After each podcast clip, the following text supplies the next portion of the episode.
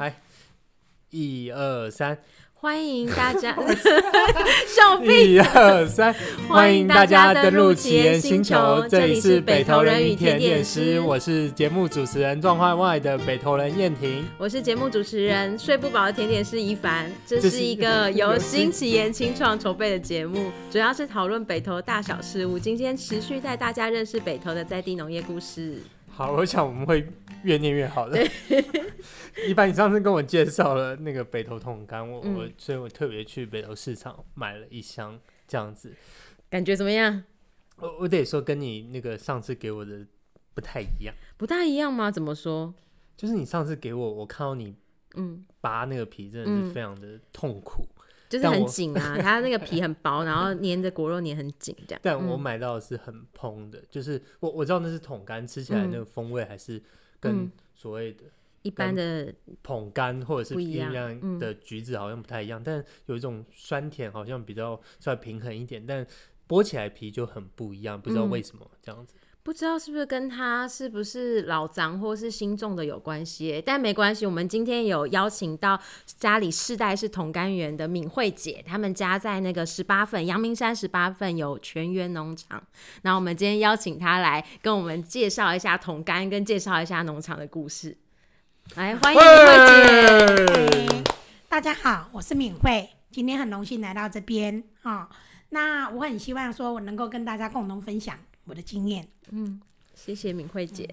我不好意思，身为状况外的北投人，当然第一个问说，十八分在哪里啊？嗯，十八分是在阳明山的后山，哦，靠近前园国小附近。嗯，嗯，那为为什么叫做十八份呢？嗯，从地名来讲，以前大概就是有十八个人共同在那边耕作，地名是这样。由来的，所以就就跟九份啊，或者是什么是，嗯，应该是差不多同样意思。哎，嗯，OK，所以你们就一直在经营这个农场吗？嗯，从祖先来的时候，世代就在那边，但是有也是慢慢改变过来。嗯，听我先生讲，他们以前有种茶，嗯，哦，嗯，也有烧过那个木炭窑，嗯哼，所以我们那边有一个炭窑坑溪，然后后来才种桶柑，嗯，然后到我们的手上的时候。我们改种一些有机蔬菜，嗯嗯，听听说以前你们还有种茶叶，还是有？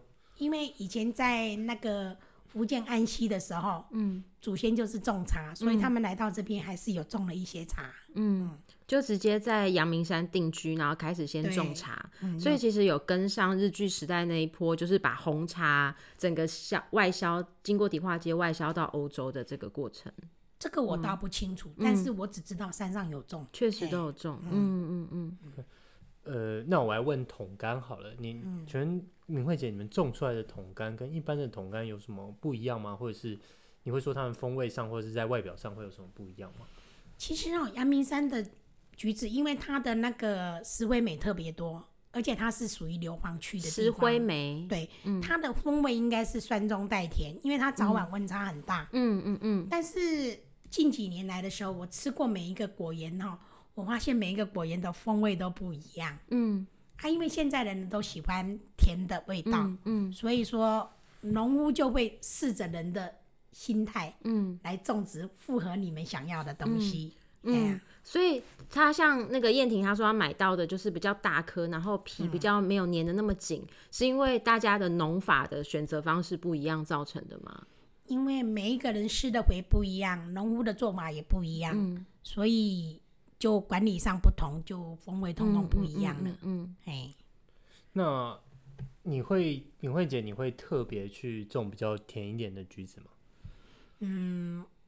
我是觉得说橘子应该就本身就要有一点它的橘子的那种酸味才算橘子。嗯、如果都甜甜的话，像我女儿，她不知道是被我们喂习惯了还是怎么样，她就觉得说那颗不是橘子了。那是什么东西？就是太甜的就不是橘子了，就不是他想要吃的了。嗯嗯嗯。嗯北投橘子跟或者是北投的呃桶柑跟其他地方有什么不一样吗？嗯。像南部的橘子，它就比较甜，因为它的日照的关系。哦，还有日照，嗯，对，还有他们施的肥，每一个地方施的肥都不一样。嗯，所以说每一个管理的话，几乎我在想，每一个果园应该风味都不太一样。嗯嗯嗯。刚刚那个怡凡有特别提到，他觉得你们的橘子可能有点不太一样，是跟老长有关系。你你觉得这件事是这样子吗？就是因为老长，所以我们种出不一样的橘子吗？应该是跟管理的关系啦。因为我们家的橘子，好、嗯、像一凡拿的都他都是拿那个有机的，嗯、因为我从来不施化学肥料，嗯、也不施农药，嗯、所以一凡的橘子应该就是它的酸味什么味道都会比较浓。对，那你一般的话，你如果用肥去供它的话，嗯，它会大会漂亮，嗯、哦，反正你给它粉磨的越多，它就是越漂亮，嗯，但是。吃起来的风味就不太一样了，对，那种酸甜味可能会被你的肥料或是你很多东西被压住了，嗯嗯嗯嗯嗯。那为为什么你不施肥呢？为什么不施化学的东西？有有什么坚持？我我知道这年头有机啊，或是无毒这种很很，但有没有其他的关于这个有什么其他的想法吗？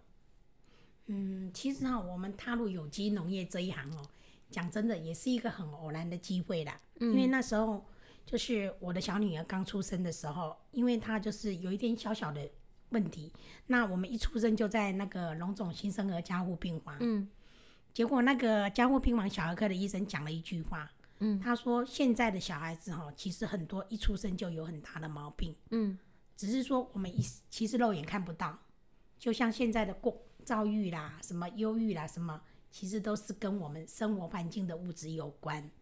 然后后来那那个荣总的医生跟我们讲了一下的时候，我跟我先生有思考过，然后我们后来才往有机方面慢慢走。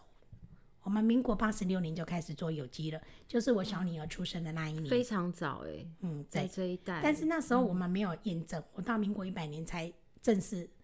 通通过市政府的验证，嗯、哦，才有一个正式的验证标章。这样。所以我有个问题，就是我们常听到有机啊、友善、无毒、秀明各各式各样。其实我想我们现在都在强调有机，但到底有机指的是什么东西？这样。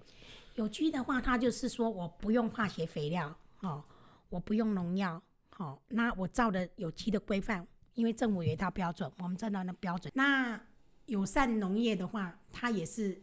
遵着这个条规定在走，但是目前是没有地方第三方来管它。嗯哼嗯哼、哦、那秀明农法，它就是什么我都不加，它也是一种农业的方式。好、哦，那无毒的话，就是表示说它在检验过程它没有农药残存，哎，那它就是可以贩卖，或是说它农药残存到某一个政府的标准内。嗯，它也就是可以贩卖，就这样子。嗯嗯，嗯，秀明听起来蛮像这个佛系农农法的，基本上就是放秀明比较放任啊，放任生长啊。嗯，所以你有想过说要放任他们生长吗？让他们所谓快乐一点吗？这样会比较快乐吗？其实你有时候讲真的哈，你秀明农法那一套讲真的，你去看一下，能够种出多少东西来？哎呀，这是一个问题。嗯，啊，因为你在农业这一块的话。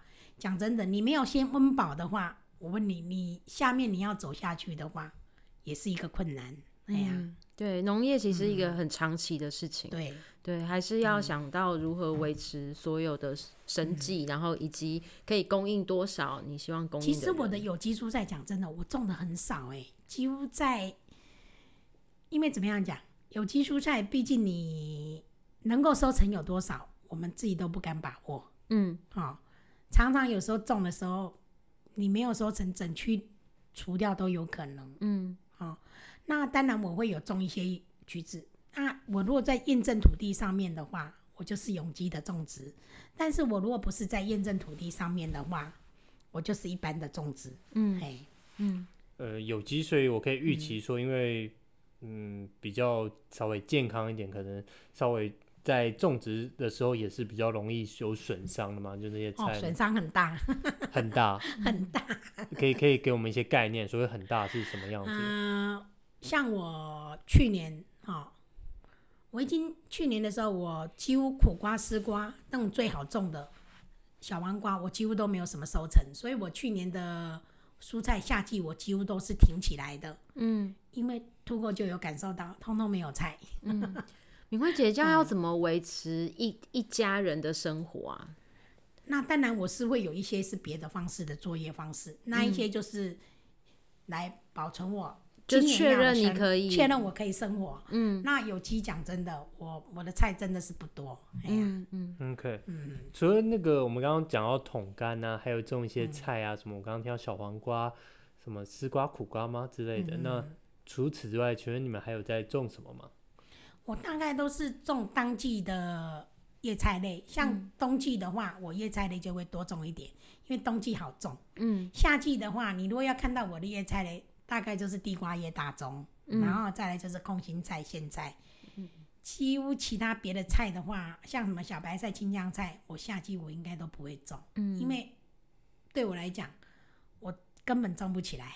根本种不起来。啊，对。是意思说，如果要用有机的方式来种，可能根本就是很困难的嘛。因为夏季的虫害比较严重，哎 Okay.，所以我就是夏季我就是半休耕呐。嗯，然后苦瓜、丝瓜我可以用套袋，嗯，套袋的话还可以防一些虫，可以摘一点。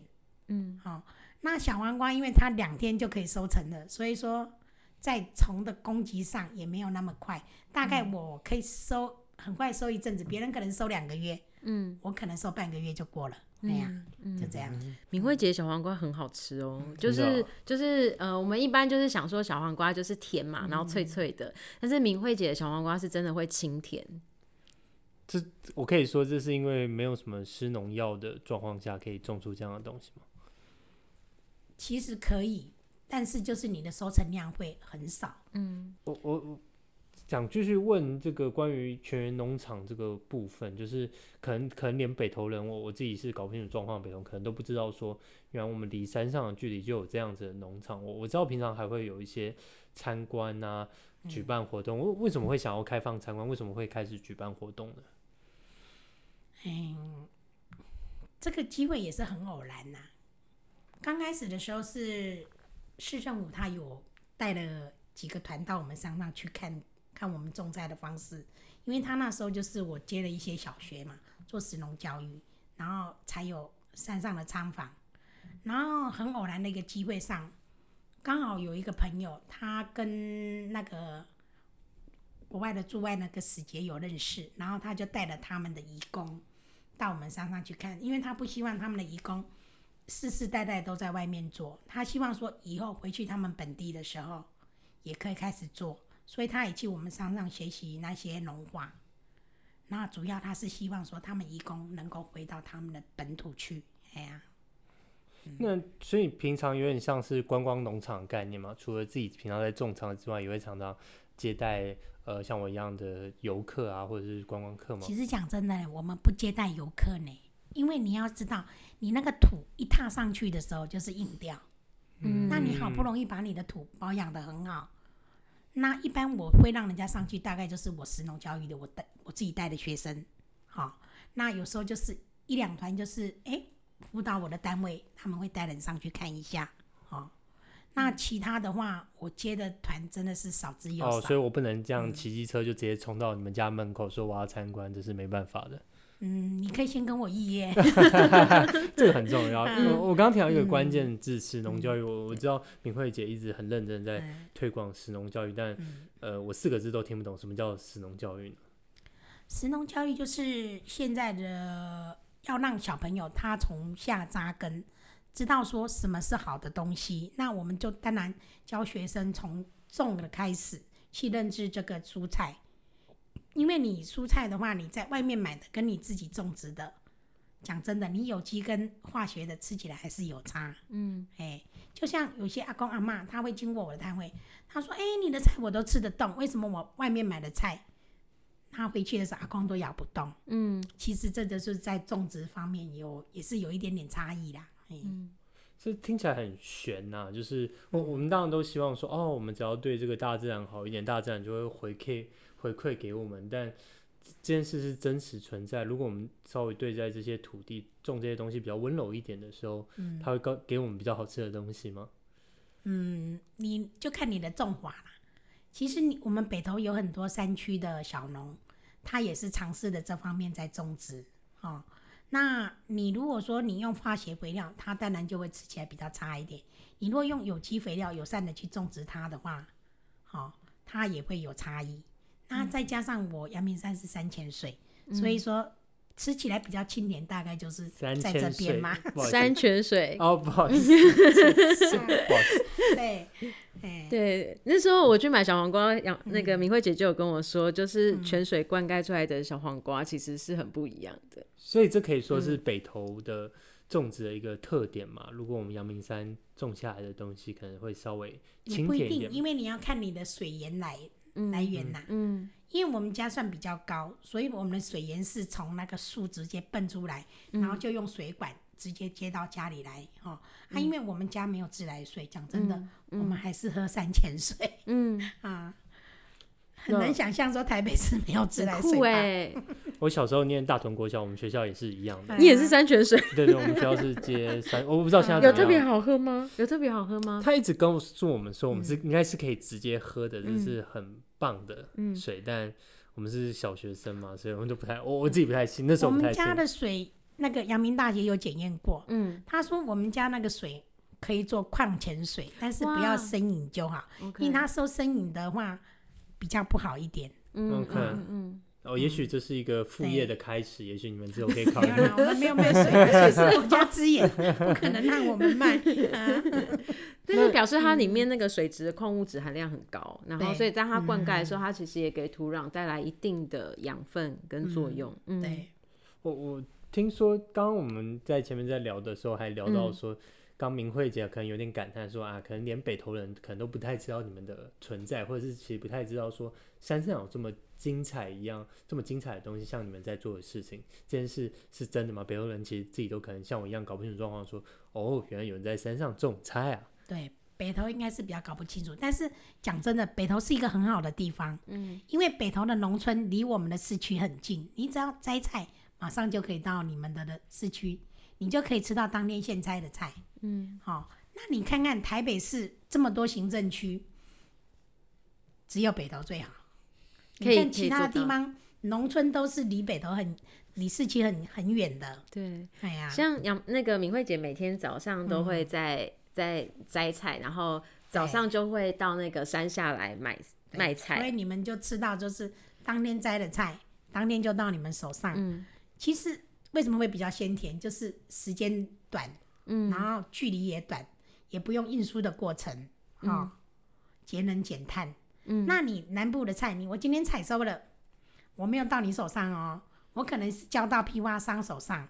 那批发商是不是整个的运到台北市的时候，又经过果菜市场，嗯，然后再经过批那个小农批发？然后再到你手上，很可能这个菜已经经过两天到三天，嗯嗯，嗯，所以那个鲜甜度就会慢慢下降，嗯，啊、还有另外一个事情，青菜色，这样，哦、这个是一个什么样的概念呢？我我知道这是一个在北投社大的社团，为、嗯、为什么会有青菜社？你们、哦、你们在学怎么种菜吗？还是在学怎么炒菜吗？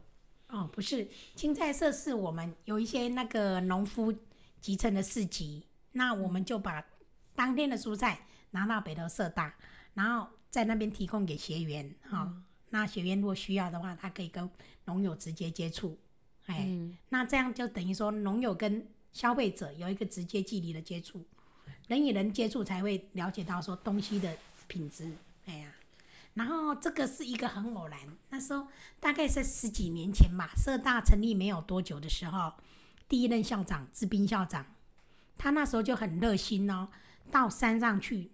找了一些农友下来，我们第一次的市集是很困难的，是摆在北投国小的那个校门口。哦，所以是对，是那个社大校长促成这件事，促成这件事。嗯，嘿，那他们那时候就把我们小龙集起来，嗯、然后我们第一次市集是在人行道上卖的。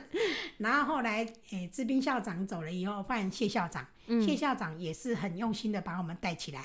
那时候我们是用。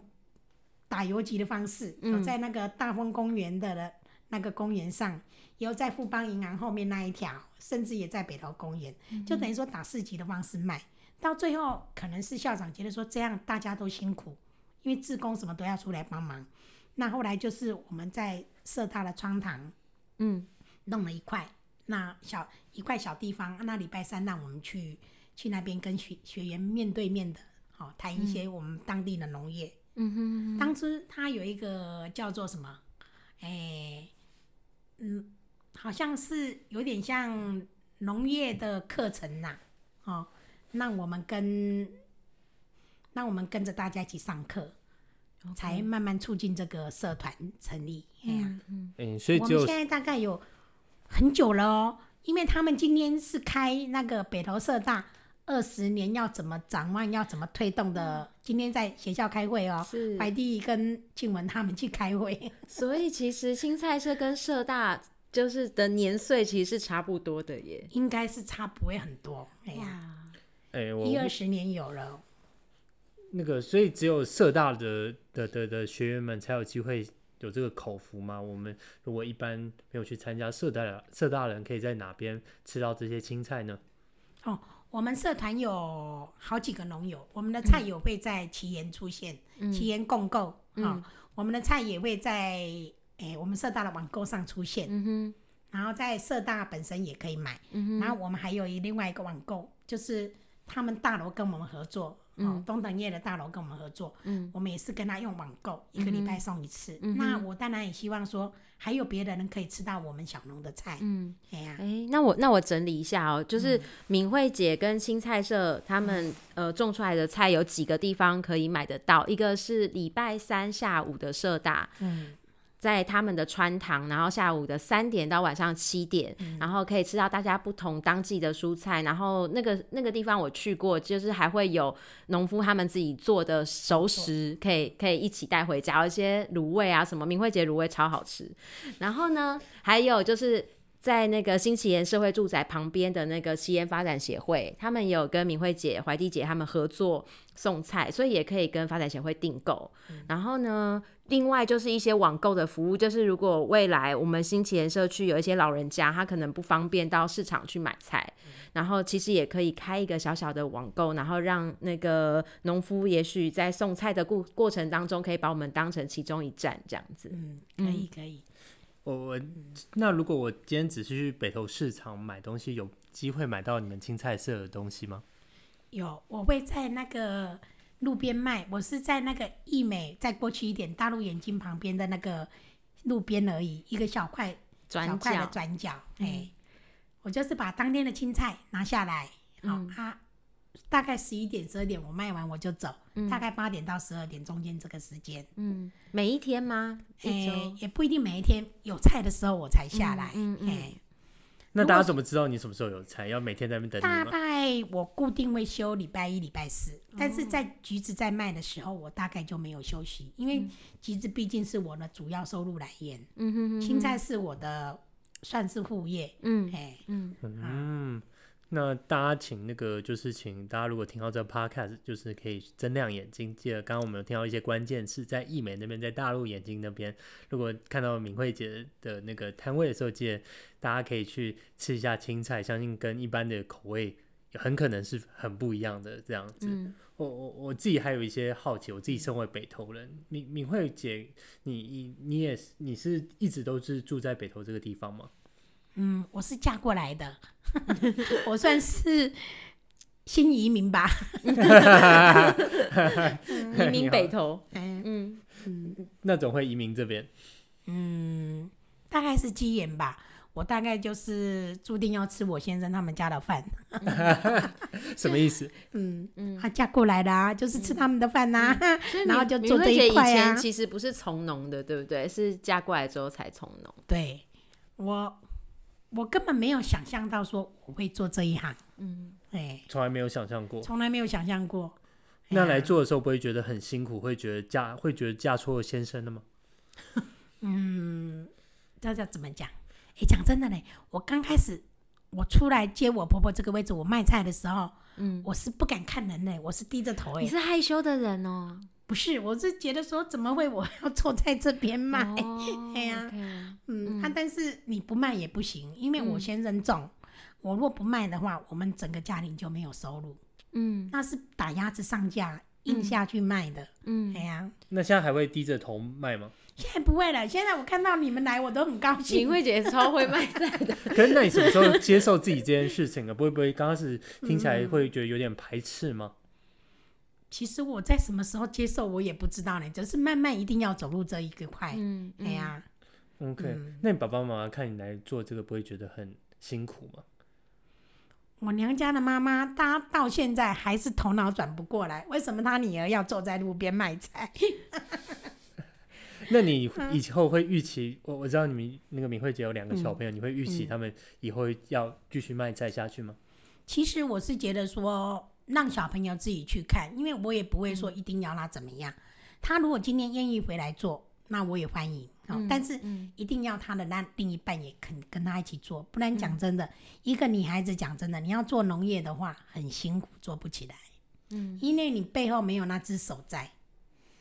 呃，你只是先生那一只把你往前火坑推上去的那一只手。对对对，因为你讲真的，农业的话不是你想象中的。第一个很耗费体力，哦，第二个他要耐得了孤寂，因为山上就只有他一个，嗯、他的朋友只有猴子跟山猪。嗯，好。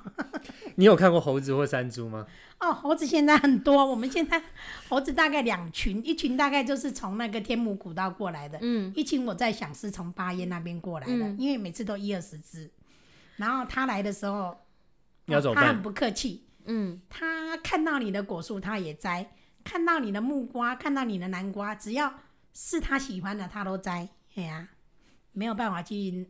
遏止他。其实这在十几年前我就有跟国家公园反映到这个问题，但是好像一直没有办法处理。嗯，然后再来讲，如果说猴子还继续这么多的话，讲真的，台湾北投的橘子大概撑不过三五年。你如果让它继续再这么多了，对，我有很多农友都是因为、嗯、呃阳明山的猴子的猴。问题，然后他们就开始在想说，是不是要放弃农业这件事情？我们那边已经放弃了好几个了呢。嗯，从那个嗯，中正山那边最上面那个已经放弃掉了。嗯，然后第二个又放弃，第三个又放弃。他们那边一放弃的时候，就等于说弃守了，猴子就就到我们这边来了。嗯，就往下，因为还要再找食物。我还有听那个阳明山国家公园那边前前山公园的人说，第一个晚上满树都是橘子。第二天起来的时候，一颗也没有，超恐怖。现在有什么方法可以解决这件事情吗？至少请有可能请猴子先生、小姐先去其他地方吗？或者是有什么方法吗？这个哦，这个就是要上面来的啦。他看要是弄一个猴岛，把他们关起来，还是怎么样？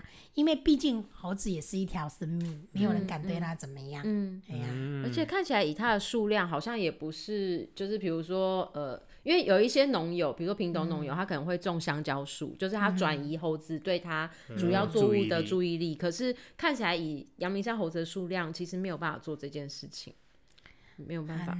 很难去做，因为阳明山毕竟都是小农了。嗯、到最后的话，如果没有办法防止这些猴子的话，到最后可能是弃守了。嗯、其实我们会转做蔬菜，嗯，也是因为就是猴子蛮多的，那我们就是做一些另外的作业，那个副业来补贴这个啦。嗯、哦，稍微铺路一下，稍微哎补贴一下，对。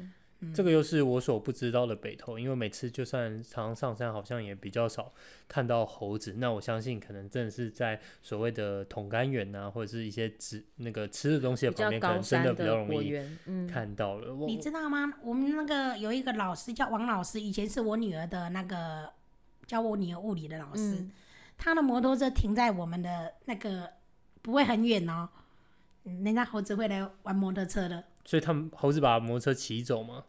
怎么可能？欸、搞不到三五年后他就会骑摩托车。有在学习中成长，慢慢学。对呀、啊，嗯、我我刚刚在最后在好奇，所以小朋友如果不回来接，先先不论猴子是不是这个真的影响大家好了。嗯、如果小朋友不来回来接，会觉得很可惜。大家呃跟先生经营了这么久，却没有人继续把这件事做下去，会觉得很可惜吗？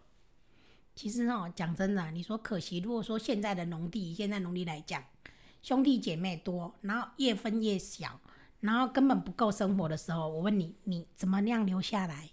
生活是一个很现实的问题。嗯、是。是那我们山上有很多农户，就是因为爸爸不在了，分给兄弟，然后再来兄弟的话，就是如果说有问题的话，可能整块地就没办法再做了。因为据我所这样看到，已经有很多了。嗯嗯，那那你怎么在这个听起来有这个所谓食农教育啊，或者是有机农法这种理想，嗯、但也有很多现实，你会觉得这两件事情会很挣扎吗？嗯，其实怎么样讲，像我现在是顺应时代了，顺应自然。那我们的食农教育，我几乎都是在学校教。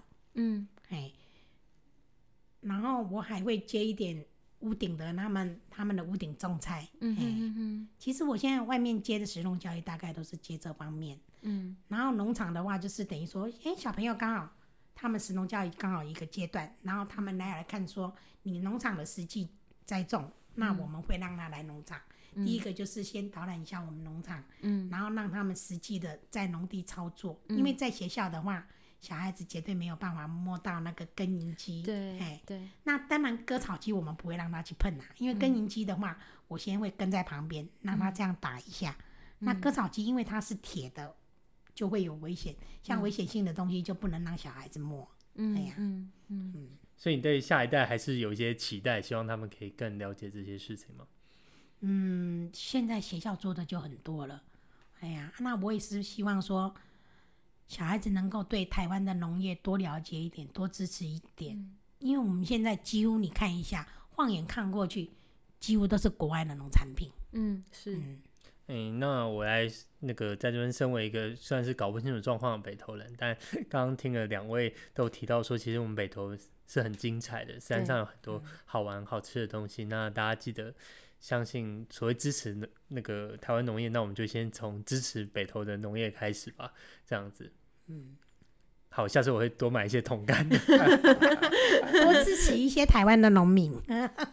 你无形中买一把台湾的菜，就是对台湾的农业有一个帮助。是啊，是。那个时候会想要开这个 podcast，或者是之后我们在新奇岩社宅这边会做土地小旅行，然后其实也是会希望说搬来北投的居民，或者是这边北投有有机会听到 podcast 的居民，可以多认识北投周边，不管是用友善或是有机的方式种植的小农们，因为。因为只要大家愿意，可以把平常在购买蔬菜，也许是百分之五、百分之十这样子的一些部分转移到阳明山这些农夫这边，其实就对于供应整个阳明山或关渡平原的农业会有很大的帮助。嗯嗯，而且其实这边的农业是非常非常丰富的，就关渡平原或大屯山，大家会种不一样的蔬菜。大家如果去那个那个社大青菜社，就会知道，其实青菜的种类很多，然后很丰富。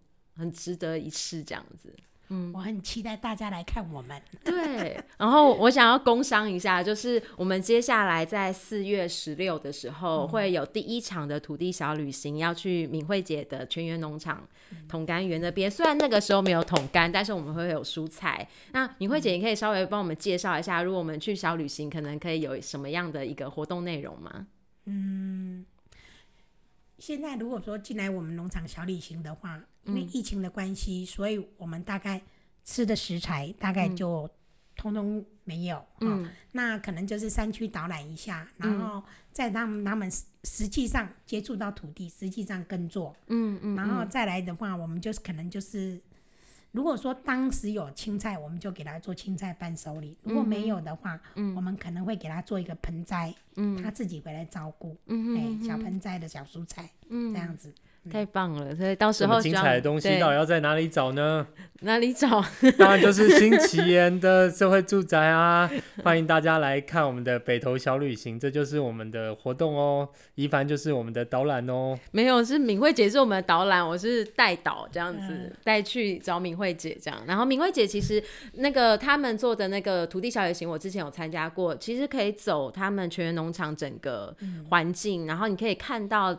果树会种在什么样的环境里面，然后蔬菜会在什么样不同的环境里面，以及他们所使用的农法，我觉得那个是一个很棒的体验。这样，嗯，我们今天又还有另外一个小小福利了，到时候我们到时候这篇，呃，请在我们 Facebook 上的那个这一篇 Podcast 文章的下面，我们会问你说，哎，我们会考你说，刚刚我们不是有提到很多全员农场，刚刚提到很多敏慧姐会。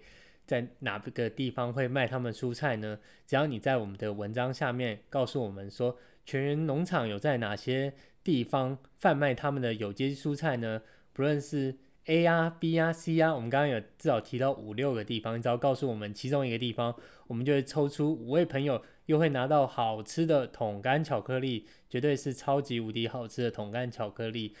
所以大家记得到我们 Facebook 下面留言哦。好，那 今天很谢谢敏慧，今天很 对，今天很谢谢敏慧姐姐，又又那个听到很多，就是呃，就像我刚刚一直在说，我平常真的是搞不清楚状况的，那觉得很很开心，自己觉得越来越认识呃北投这个地方，就很谢谢有像敏慧姐这样的人，我可以说几乎可以说是默默耕耘在，诶，一就是为呃某一种理想在。在前进着，那那希望我们都是，反正每个人应该都是在往自己的理想前进着，就很谢谢你今天来跟我们聊这些东西，这样子。嗯，谢谢明慧姐，欸、欢迎大家有空来青菜社看看我们大家，我们有九个小农哦。嗯，欸、哦哦，而且青菜社其实做了非常非常多的事情，他们有送菜给全员国小，让那边的小朋友可以吃到那个明慧姐他们送的菜。哦、之前的时候，嗯，我们有机产销班有。嗯接他们的 case，嗯，所以有给全国小小朋友的菜。那现在我们社青菜社，我们有做爱心菜，我们有提供五份爱心菜，嗯、另外还有爱心人士提供五份爱心菜，等于说两个礼拜有十份的爱心菜供应给我们北投的这些需要的家庭。嗯，嗯嗯，那我很高兴，就是说有两个家庭，他们现在已经把手心嗯向上。变成手心向下来帮助别人了。嗯嗯，那他也有写了一些感谢函给我们的那个社大的那个谢校长。嗯，所以我看到那一篇感谢函，那我也很高兴。我们帮助到的人，他现在自己独立起来，他也可以帮助别人。嗯嗯，哇，这也太令人感动了。对，那记得要。要怎么继续支持这份感动呢？当然记得就是要来买明慧姐的菜了，所以记得到我们 Facebook 下的文章，嗯、告诉我们说可以哪里 哪里可以买到明慧姐的菜，这样子。嗯，那你还有其他相关问题的话，也欢迎你们留言给我。但要记得订阅节目哦，也可以到我们的粉丝专业新奇颜社宅同宅一起。那我们会有最新的资讯在上面分享给大家，请大家定期锁定。我们下集再见，拜拜，拜拜。谢谢大家，欢迎大家有空到北投社大青菜社来看我们，我很欢迎大家来。还有一番的小旅行，我也希望能够看到你们。哇，谢谢，谢谢，拜拜，拜拜。